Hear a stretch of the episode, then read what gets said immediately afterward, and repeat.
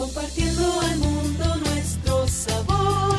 Chefs latinos, chefs latinos, para ti.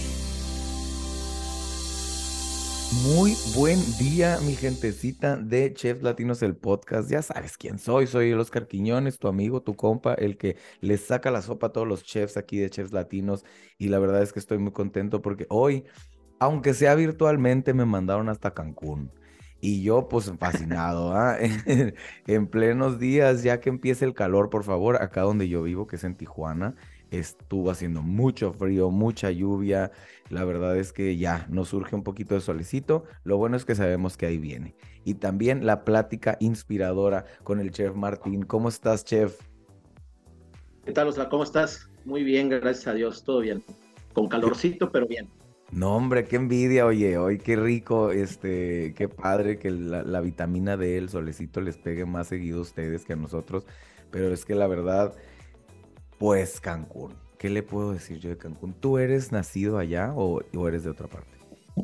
No, yo soy del Estado de México y bueno, y las circunstancias y la vida me trajeron a Cancún, ¿no? Pero yo soy originario, yo nací en el Estado de México. Ok, ok, en el Estado de México. Qué diferente, qué diferente donde estás ahorita. Pero bueno, cuéntame un poquito de tu infancia, cuéntame este si pues en la escuela te iba bien o si eras bien bien, cabrón, como muchos que hemos, fuimos un desmadre en las escuelas, se tiene que decir y se dijo. Cuéntame de esto, ¿cómo era esta vida de infante para ti en Estado de México? Ok, pues bueno, yo soy eh, el relleno del sándwich. ¿Qué quiere decir esto? Soy el del medio, ¿no? Soy el del medio, tengo un hermano mayor, uno más chico, y pues yo soy el, el- el relleno del sándwich. Entonces, este, pues mi vida fue, digamos que vengo de una, una familia muy, muy tranquila, muy eh, sencilla, ¿no? Eh, a los cuatro años de edad, mi papá falleció y mi mamá quedó embarazada, ya tenía cinco meses de embarazo de mi hermano, el más pequeño. Entonces mi madre, pues hizo todo por sacarnos adelante. Eh, fue a lavar ropa ajena, vendió dulces, vendió quesadillas, tamales, y así nos fue sacando adelante a, a mí, a mi hermano mayor, a mí, y bueno, pues ahora ya el más chico, ¿no? Eh, y pues mi vida fue eh, vivir en casa a veces de los abuelos, ¿no? Los papás de mi mamá, y otra vez estar con ella en, en la casa, y bueno, fue un poquito dura. ¿Por, por qué dura? Pues porque era medio burro yo para la escuela, ¿no? Eh, se tenía que decir y se dijo. Nada No más me pasa entraba- nada. nada más no me entraban a mí la- las cosas de la escuela. Y fíjate que eh, yo hago mi examen, salgo de la secundaria y hago mi examen para ingresar a la preparatoria, pero no me quedo, o sea, no lo pasé. Entonces un año me la viento eh, en la casa a estar haciendo nada. Y en aquel entonces, te estoy hablando del año de 1992, Ok. eh, mi tío se entera de que pues yo no estaba en la escuela y le dice a mi mamá que me prepare mis papeles porque van a abrir un nuevo restaurante y que me va a llevar a trabajar. Entonces mi mamá literal me arregla mis chanclitas, mi ropita y me dice, pues te vas a ir a trabajar, ¿no? Digo, pero pues a quién le avisaron, a mí no me dijeron nada. A, mí nadie me preguntó si quería yo ir a trabajar. Ey, Y mira que llegué a un lugar, en ese entonces eh, era eh, el hotel de las cadenas Ritz Acapulco, los hoteles Ritz Acapulco. ya. Ese hotel, o bueno, esa cadena iba a abrir ese restaurante en aquel entonces. Y yo entré, nunca voy a olvidar, entré a, un, a una oficina donde los asientos eran de piel, de esos de donde te sientas y te hundes, ¿no? Ok. Este, pues sí le había sufrido un poquito de carencias, te digo, porque mi mamá, pues ella hacía muchas cosas para sacarnos adelante. Y resulta que la señorita de la recepción me da unos zapatos, un par de zapatos, me da un pantalón, unas filipinas y me dice, ve al sanitario, mídetelo y me dices cómo te quedo. Mientras déjame tus papeles. Pues para mí fue tanta la alegría, porque era la primera vez que yo estrenaba unos zapatos nuevos, era la primera vez que yo estrenaba una ropa nueva. ¿Por qué? Pues como era el relleno del sándwich, pues todo lo que dejaba mi hermano me lo pasaban a mí. Claro, y tú Entonces, lo pasabas al más chico. Sí, sí, es eso correcto.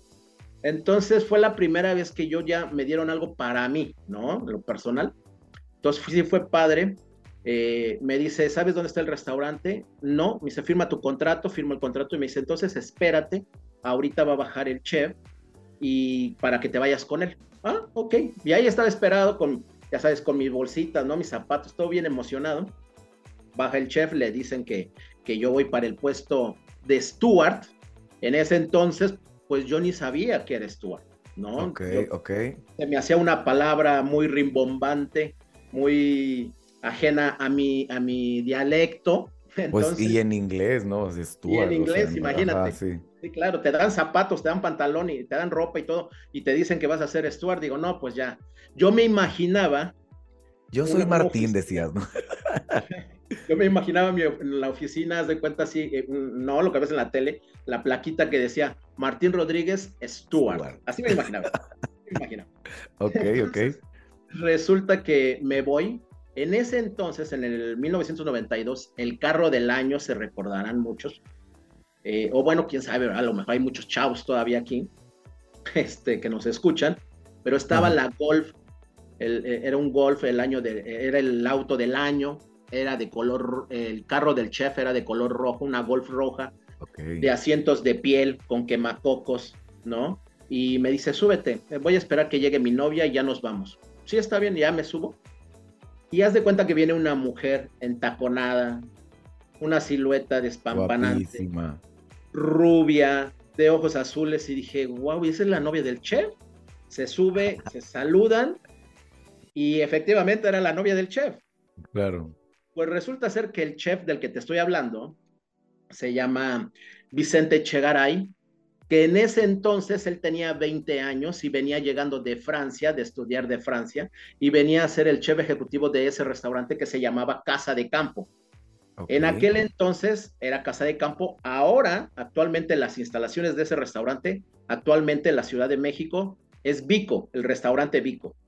para O sea, yo trabajé, eh, yo inicié en ese restaurante, Casa de Campo, y el, el chef tenía 20 eh, años, ¿no? Venía recién llegado de Francia y me puse a pensar, dije, bueno, eh, él tiene 20 años, yo tengo 16, en cuatro años puedo traer carro, puedo tener a la mujer que yo quiera y, este, y puedo ser chef. Dije, no, pues sí, de aquí soy, ¿no? Y así fue como empecé mi carrera. ¿Qué dijiste? O sea, en cuanto viste esa escena y dijiste, ya me vi, ya me vi, esto es lo que yo quiero para mí, etcétera, etcétera. De una, de una, se podría decir, infancia carente, como lo dijiste. Un aplauso, pan, antes que yo empiece con mi choro, un aplauso para tu madre, la neta, que se la rifan cuando hay ganas de salir adelante, la neta, no hay quien detenga a nadie. Eh, una vez en múltiples, ahora las nuevas, los millennials como yo, este, de repente caemos en estas crisis existenciales de que, güey, tengo treinta y tantos y no he logrado lo que han logrado, lo que lograron mis papás a sus veintes, o sea, qué onda, bla, bla. Y una vez mi padre me lo dijo muy cierto, me dijo, Oscar, te voy a decir una cosa, nadie se muere de hambre si tiene ganas de salir adelante. Entonces, eso me cambió la vida porque dije, güey, pues es cierto, o sea, si tú le quieres echar ganas, algo vas a encontrar la manera de hacer para salir adelante y más cuando son madres solteras que sacan adelante a sus hijos. Puta, mis respetos, cabrón. De verdad es una chambota la que se avientan y la hacen con todas las ganas del mundo. Un aplauso, felicidades, de verdad, nada más lo quería decir porque es admirable lo que hacen estas personas, es muy admirable. Y ahora, que entras al mundo donde tú ya viste tu futuro, así en un golf rojo con una mujer despampanante. ¿Qué es lo que dijiste? ¿Qué es lo que tengo que hacer para llegar a ese lugar? Sí, bueno, eh, eh, antes de que te conteste la pregunta, Oscar, pues el día de ayer, justo el día de ayer, mi mamá cumplió 10 meses de fallecida, ¿no? Se me, se me fue, digo, está, está en el cielo cuidándome. Gracias a Dios tuve la fortuna de sus últimos años cuidarla yo, tenerla conmigo, apapacharla, besarla y decirle cuánto la amaba, pedirle perdón también por algunas cosas que pude yo haber hecho mal. Pero mi madre para mí es todo, todo, todo, todo, ¿no? Pero gracias, gracias, gracias, porque sin ella yo no sería lo que soy ahora, ¿no? Y, también a todos los papás o, o, si tienes a tu papá y los chavos que nos escuchan, este, realmente, digo, valoren mucho, ¿no? Valoren mucho lo que los padres hacen, ¿no? Pero bueno, Me No, preguntabas que... Un abrazo, después- chef, un abrazo, chef, de verdad, de verdad. muchas Gracias, gracias, gracias. Este, pues la pregunta, respondiendo a tu pregunta que, que, que seguía, pues ahí me aventé un año siendo steward, lavando ollas y pisos. Y lo gracioso fue que te digo que mi tío mi- entró a trabajar ahí y él era el chef de party de la fría de ese restaurante.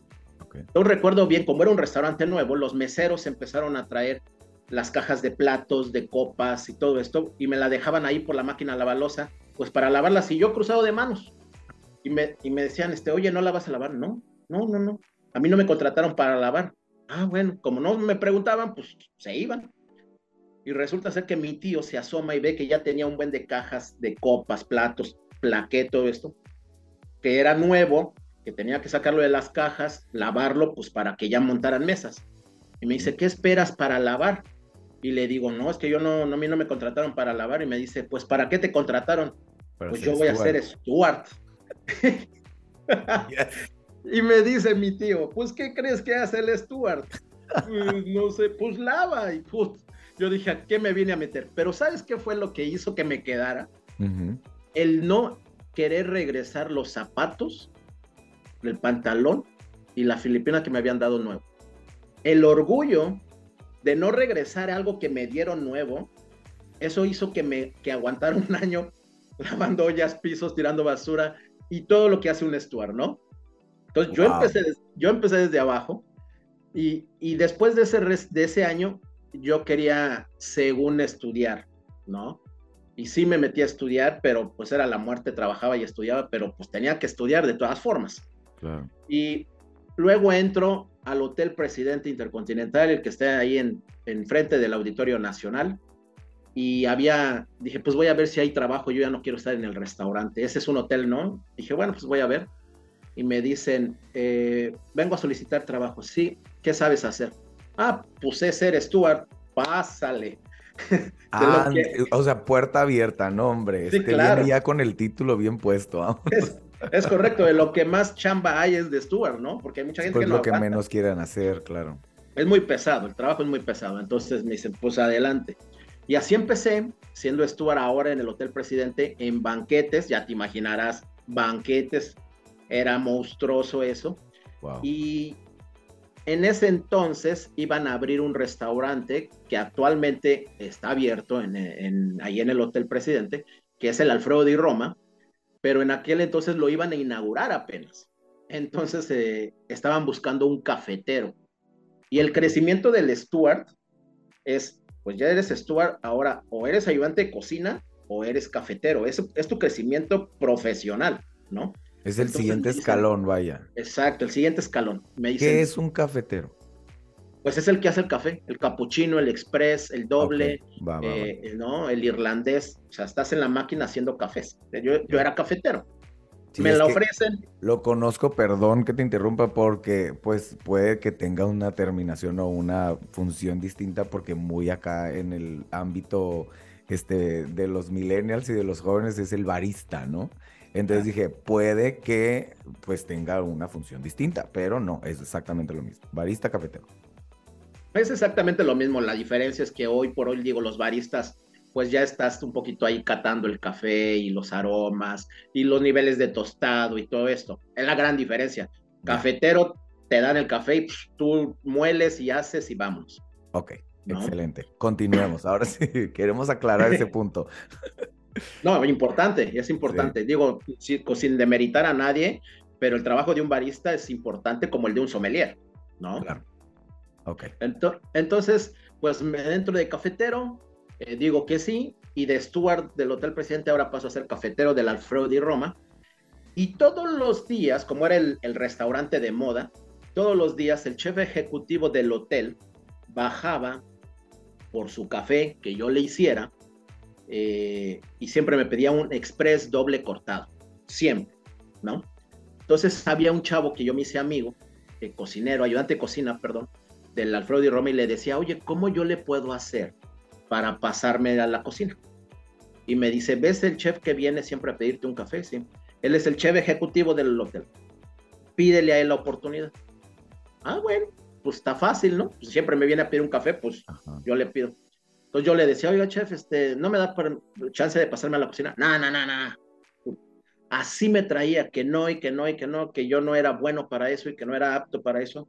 Pero yo nunca dejé de insistir y siempre y siempre estuve insistiendo, insistiendo, hasta que un día llegué al hotel, a mi turno normal, a pedir mi tarjeta para checar y encuentro un papelito que decía que bajara a recursos humanos. Y dije, pues ahora qué hice.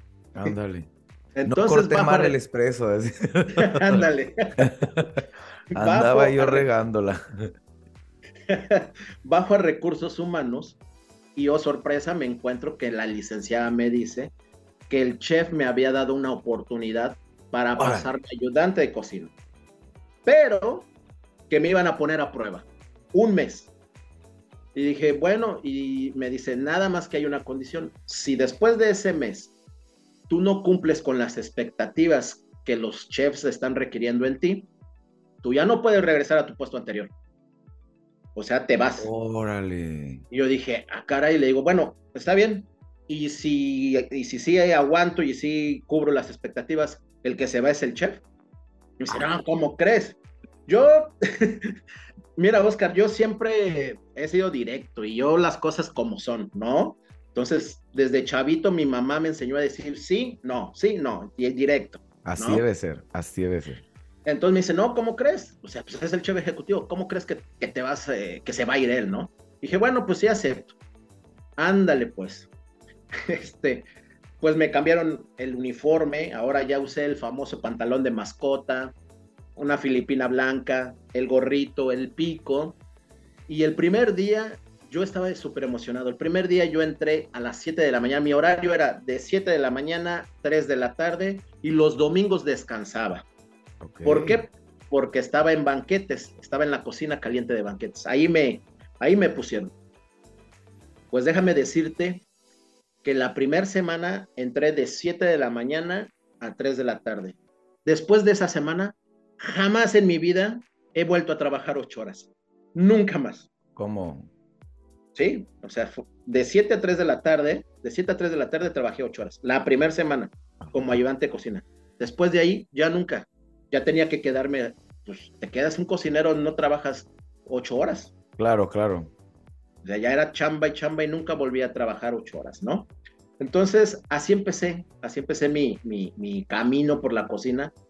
Después de todo eso, eh, yo como la edad, como estaba muy chavo, de todo el hotel, yo era el único cocinero o el único ayudante de cocina que tenía la edad para poder ir a un concurso. No había nadie más. O sea, había chavos, había jóvenes, cocineros, pero ya rebasaban la edad permitida para ir a un concurso. ¿Y cuál es la edad permitida para ir a un concurso? Mira, te estoy hablando, eh, yo fui seleccionado nacional del Bocuse d'Or. Ok. ¿no? Yo soy selección nacional 98-99. Entonces, eh, en ese entonces yo tenía la edad de 18 años y podía ir a concursar. Yo fui el comis del chef que representó a México en Francia, en Lyon, para el Bocuse d'Or. Amazing. entonces, eh, me dijeron, mira, va a haber un concurso, vas a tener que entrenar con el chef. Si llegan a ganar, el que gana es el chef, tú no. No, tú. Tú no vas a figurar en ningún lado, tus fotos no van a salir en ningún lado. Este, aún así quieres entrarle, sí. Mira, vas a entrenar más de, 10 horas, 15 horas, aún así que sí, yo para todo decía que sí, pero no sabía en lo que me estaba metiendo, ¿no? En la chinga que te iban a meter a nombre de alguien más. Exactamente. Exactamente. Exactamente.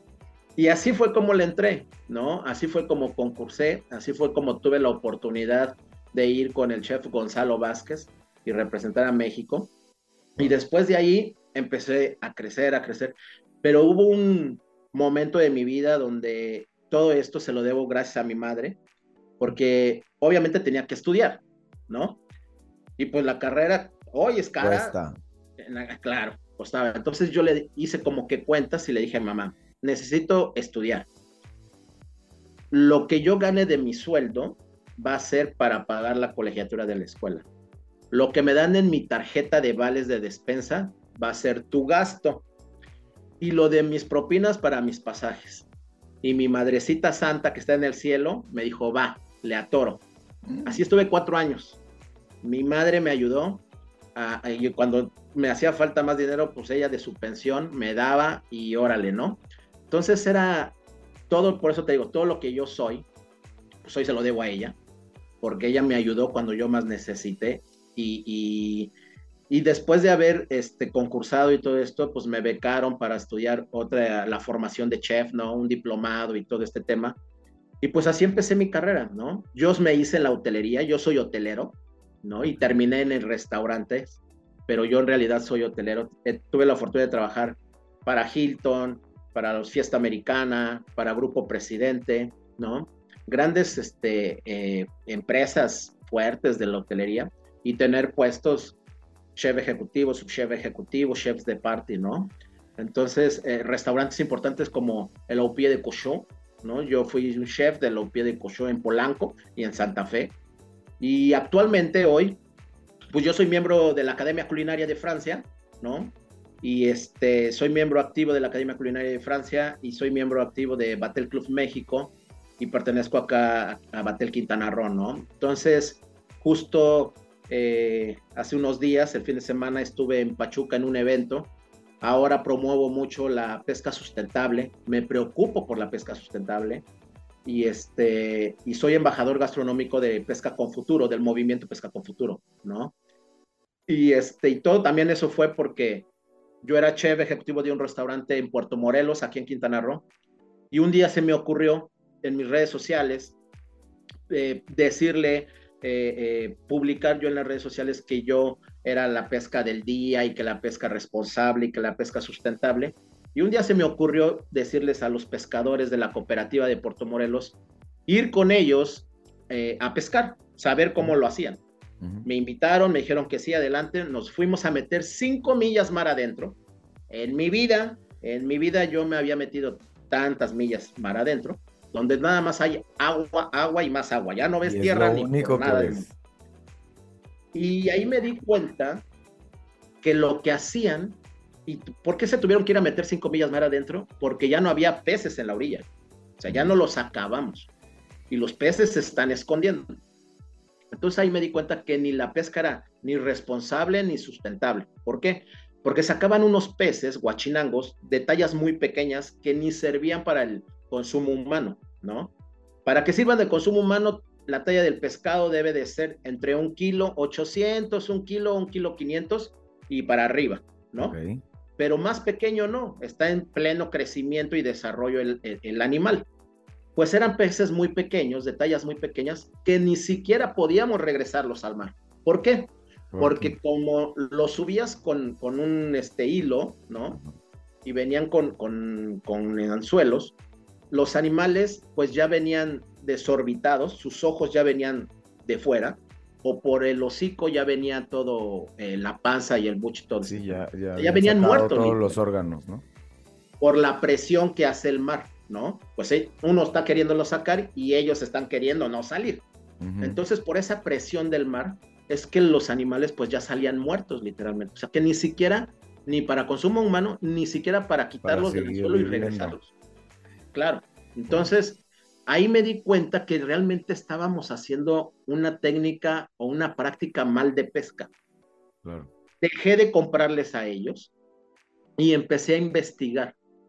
Fue, con, fue así como llegué con el movimiento Pesca con Futuro, donde respetamos vedas, donde promovemos la sustentabilidad, donde promovemos otro tipo de especies para todo este tema, ¿no?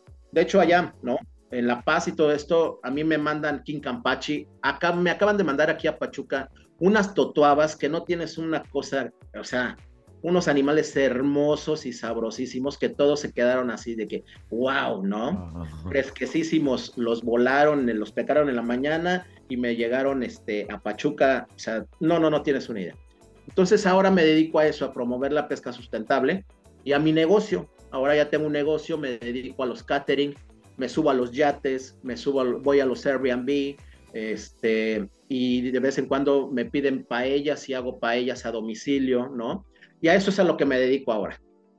Quiero de verdad, eh, yo me paraba así, standing ovation, acá aplaudiéndote porque nadie se preocupa en general y más cuando somos consumistas cuando nosotros nos dedicamos a la cocina o cuando nosotros nos dedicamos a, a extraer, pues obviamente, insumos de donde sea para poder lograr nuestra chamba, nadie se preocupa como tú lo estás haciendo por lo que realmente tenemos en la tierra, que es lo que más debemos de cuidar porque es lo que nos da la vida y nos alimenta, ¿no? Entonces, wow, chef, la verdad estoy anonadado, literal.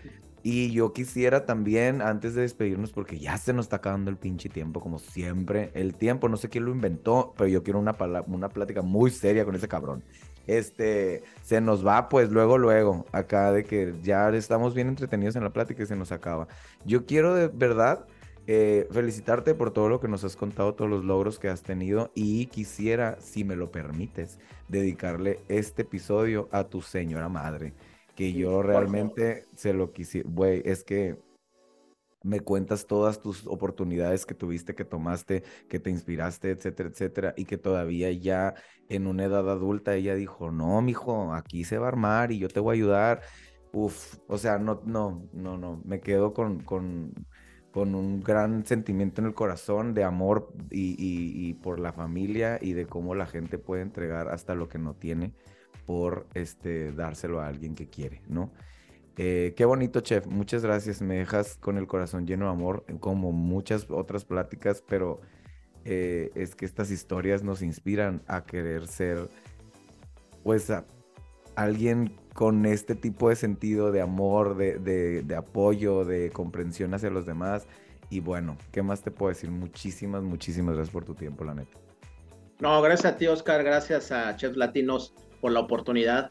Estoy para servirles. Este, ahí les ponen mis redes sociales, ¿no? Claro, no, dínolas, dínolas para que no, para que. En, Instagram me encuentran como chef-martín77. En Facebook me encuentran como Chef Martín o eh, eh, Chef Martín Rodríguez.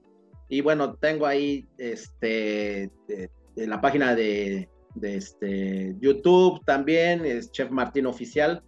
Y mi Twitter es chef-martín R. Así estoy, digo, estoy andando en todos lados. Ay, pues es que hoy, hoy en día sí tiene que ser. Andas del tingo al tango en puro digital, ¿verdad? Porque, bueno, también acá en la vida real, pero eso es correcto. En todos lados hay que estar para poder, este, y más cuando tienen causas tan importantes como la tuya y trabajos tan reconocibles como el tuyo, la verdad. Eh, pues un abrazo desde acá, desde la otra punta de la República. Pero muchas gracias por tu tiempo. Una plática sumamente enriquecedora e inspiradora. Muchas, muchas gracias, chef. Nosotros nos vamos a tener que despedir. Esto es Chef Latinos, el podcast. Yo soy tu compa, el Oscar Quiñones, y espero escucharte mucho, mucho, mucho más tiempo y la siguiente semana, por supuesto. Chef, de nuevo, muchísimas gracias. Gracias a ustedes. Bendiciones a todos. Cocinen rico. Compartiendo al mundo nuestro sabor. Chess Latinos, Chess Latinos para